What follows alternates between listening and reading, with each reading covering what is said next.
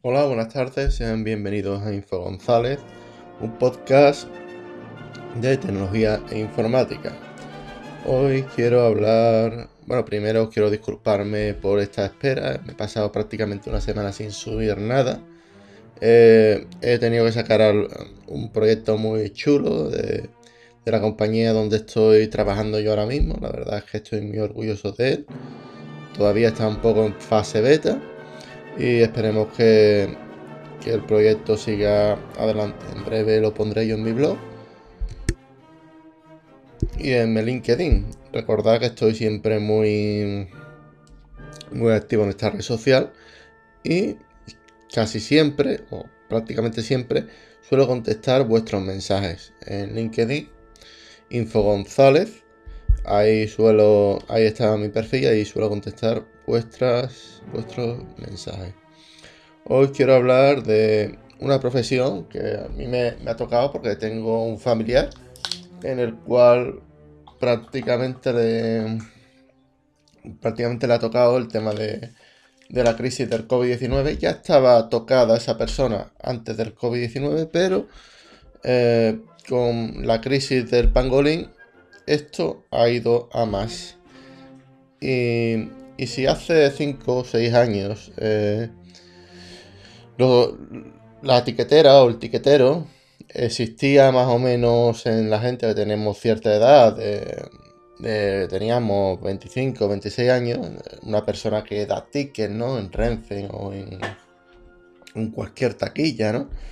Y que poco a poco ha sido, ha sido sustituido por el ticket donde tú prácticamente aparece ahí un menú, ¿no? Tú dices quiero tal ticket, quiero tal bebida y quiero tal cosa, ¿no? Y automáticamente os quiero ir de Cádiz a, San Fernando, quiero ir de Cádiz a Burgos o a donde sea y, la, la, compañía te, eh, la máquina te da el ticket, ¿no? Tú le pasas la tarjeta de crédito y esas cosas. Bueno, pues los tiqueteros han desaparecido y hoy voy a hablar de un tema en el cual yo creo de que no se está hablando mucho y es sobre la desaparición de los secretarios.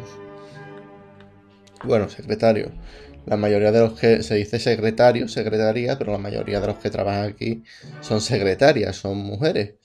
Y yo me atrevería a decir de que es de esas profesiones en las cuales van a desaparecer han desaparecido ya prácticamente con el COVID-19, porque tú un poco y en la mayoría de, los colegios eh, ya no hay secretarias, secretarios, secretarias, sino ya hay, eh, te mandan a, por lo menos aquí en Andalucía, te mandan a la secretaría virtual y tú te peleas con un software acerca de, ¿no? Hay, hay incluso una opción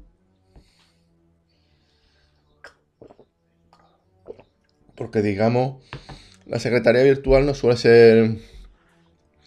Las máquinas como no se suelen llevar bien con el tema de del DNI y, como siempre te falta algún papel, esto no va a pasar, esto ha pasado de siempre, ¿eh? o sea que te ha faltado un papel siempre. Pues digamos la secretaría virtual, que es como se llama a la secretaría que, que digamos eh, administra, vamos, el software que, se accede mediante Internet Explorer o mediante Chrome. Em, y, digamos, te permite elegir qué cursos quieres ir, si, si es la ESO, si es educación vocacional, si es FP, si es FP2 o FP de grado superior, grado medio, etc. Y básicamente en esta secretaría ya existe hasta una opción que tú lo clicas y básicamente no tienes que subir eh, ni fotocopia del DNI, ni fotocopia de, que tú tienes una enfermedad rara, nada. O sea, eh, en el apartado pone de que tú accedes a que eh, la Junta de Andalucía se salte la ley de protección de datos y pueda mirar la, la base de datos de todas partes. Cosa que está bastante bien y cosa que la verdad los que se dedican a la privacidad y estas cosas van a decir, ya, pero yo no tengo por qué, una institución no tiene por qué buscar ese tipo de cosas. Bueno, siempre tiene la opción de no marcar la casilla y, Pero claro, en la administración tú ya sabes cómo es, posible que pierdan la plaza. En, ese tiempo de se sabe quién es o no se sabe su enfermedad rara o si es víctima de algún atentado o algo, en. Eh, o sea, quiero, quiero decirte que estos software, hablo de secretaría virtual de, educación, como podría hablar de la app de, la, seguridad social, eh, que, básicamente puede, tiene acceso al médico, a lo que es desde tu informe médico, a tu, qué médico tiene, incluso puedes cambiar de médico, puedes eh, acceder a ciertas consultas telefónicas, etcétera, desde la app de la seguridad social, que está disponible tanto en Apple como en, en Android. También, también otros trabajos que parecen que están desapareciendo. Bueno, en Hacienda, en Hacienda prácticamente no hay secretarios, todo va por certificado digital. Y, nada, eh, básicamente no, no te dan opción más. En, las últimas declaraciones de Hacienda o te vas a un abogado o no tienes opciones de, cambiar gran parte de las cosas que te pone Hacienda que te tienes que desgrabar o que te tienes que... O sea, es, es un proceso un tanto particular. Pues bien, eh, también quiero, bueno, quienes me sigáis un poco, en mi blog de viajes y compras, os habéis dado cuenta de que a mí me gusta ir, a tomarme un café. Suelo, suelo tener un gusto cafetero bastante amplio. Y me ha sorprendido porque el otro día eh, dije voy a entrar en el McDonald's. Yo hacía yo de tiempo pero entraba en el McDonald's desde antes del COVID, ¿no? O sea, hace por lo menos, yo qué sé, 3, 4, 5 años, que no se, no sabe ni cuánto. Traía en el McDonald's, me sorprendió de que todas las mesas estuvieran estuvieran perfectamente higiénicas, había carteles de, que había que guardar la distancia de dos metros, o sea, perfecto. Voy yo a... Curiosamente no había etiquetera y lo que había era una pantalla.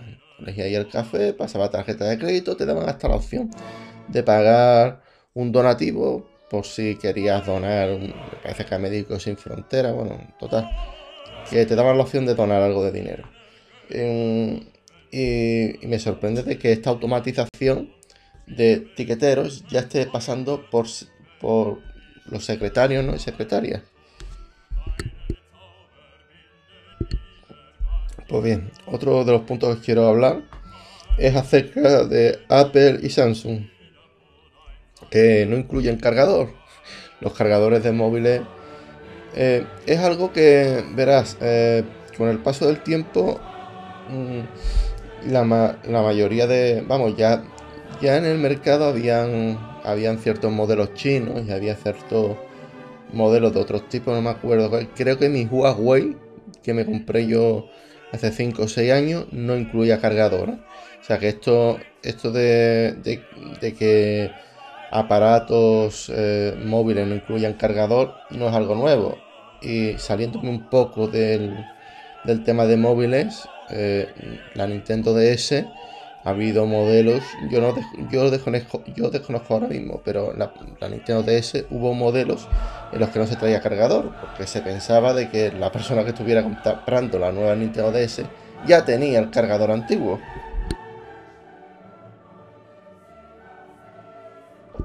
Y claro, se abre el debate sobre si es necesario eh, que las compañías incluyan el cargador. Hombre, yo la verdad, ha habido compañías que han incluido el cargador.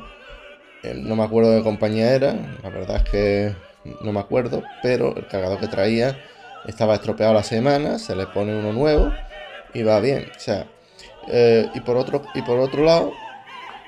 Eh, se ahorran bastantes gastos. O sea, un cargador.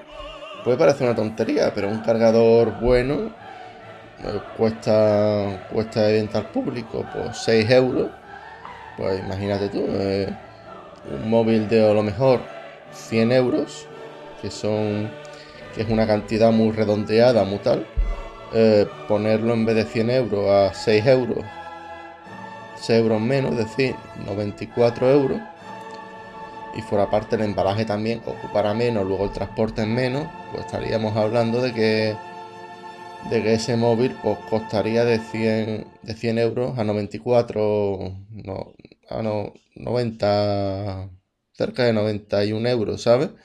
Con si, se tiene en cuenta de que se va, se va a ahorrar espacio con el tema del cargador. Es decir, es, es, algo bastante, bastante curioso. O sea, los cargadores pueden ser eh, a aumentar el precio del teléfono no solo directamente por tener el cargador, sino también directamente porque el transporte no es gratis. Y nada, eh, seguimos, seguimos mirando diferentes noticias.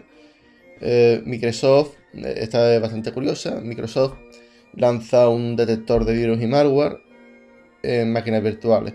Todo, todo esta, todas estas noticias las he sacado de GenBeta y de Sakala Hombre, evidentemente lo de la secretaria lo he sacado yo de mi vida personal, ¿no?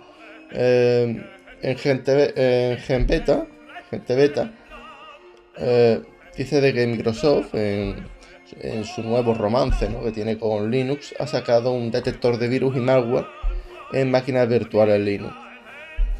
Yo en el tema de, los virus y el malware en Linux yo soy una persona que la verdad, eh, como técnico informático, me da miedo porque eh, si la mayoría de, esto, de, los software de comerciales tipo Adobe, Photoshop, cualquiera de estos, tienen virus porque los crackers necesitan ganar dinero porque si no no viven de no viven de eso. Y, y la manera con la que ganan dinero es insertando virus en sus keynes. Mi pregunta es, eh, o sea, el mundo Linux es un mundo que como nadie controla ni los protocolos, ni controla el tema de...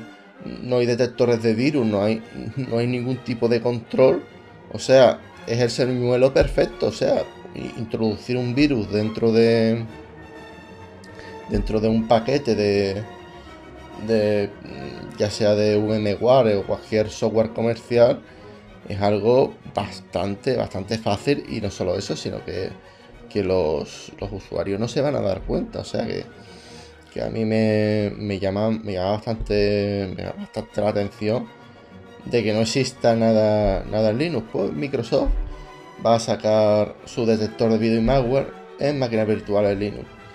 No sé, la verdad es que me gusta, me gusta que, exista este tipo de herramientas, por lo menos para avisar al usuario y darnos de una vez cuenta que nada es gratis.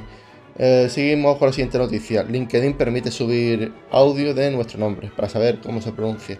Sí, señor, en el mundo de los negocios, eh, la verdad, a mí me importa cómo me llaman y personalmente es cierto de que, de que ciertos nombres, eh, tanto como me lo pronuncian a mí como yo lo pronuncio a ellos, pues aunque, aunque se habla en inglés, pero claro, mi nombre no es inglés.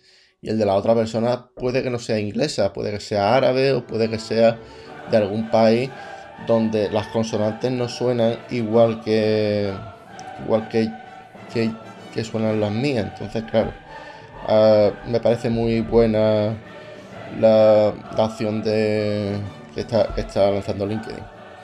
Otra de las, de noticias que quería comentar es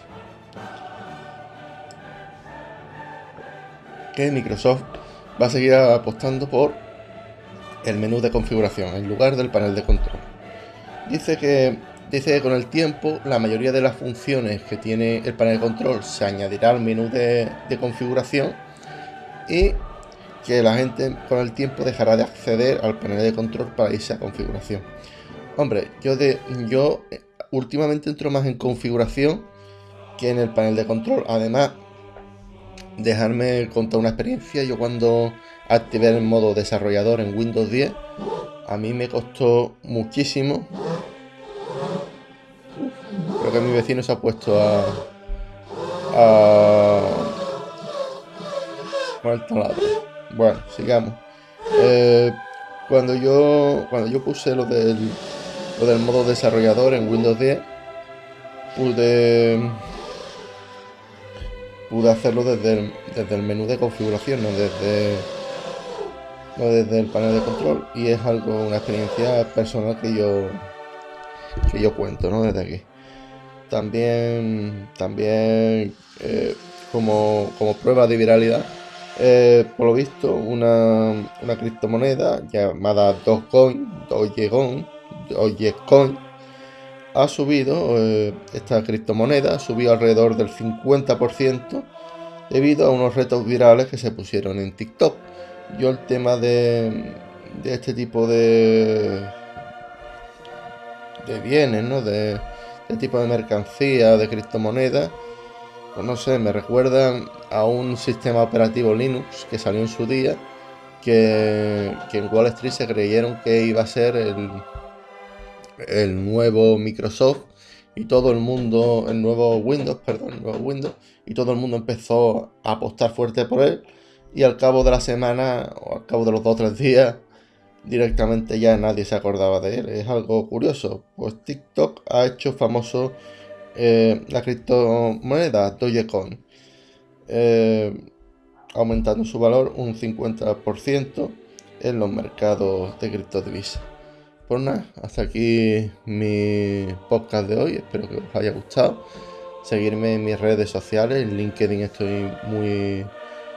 Estoy allí prácticamente todo, todos los días y muchas gracias por todo. Un saludo y hasta la próxima. Chao.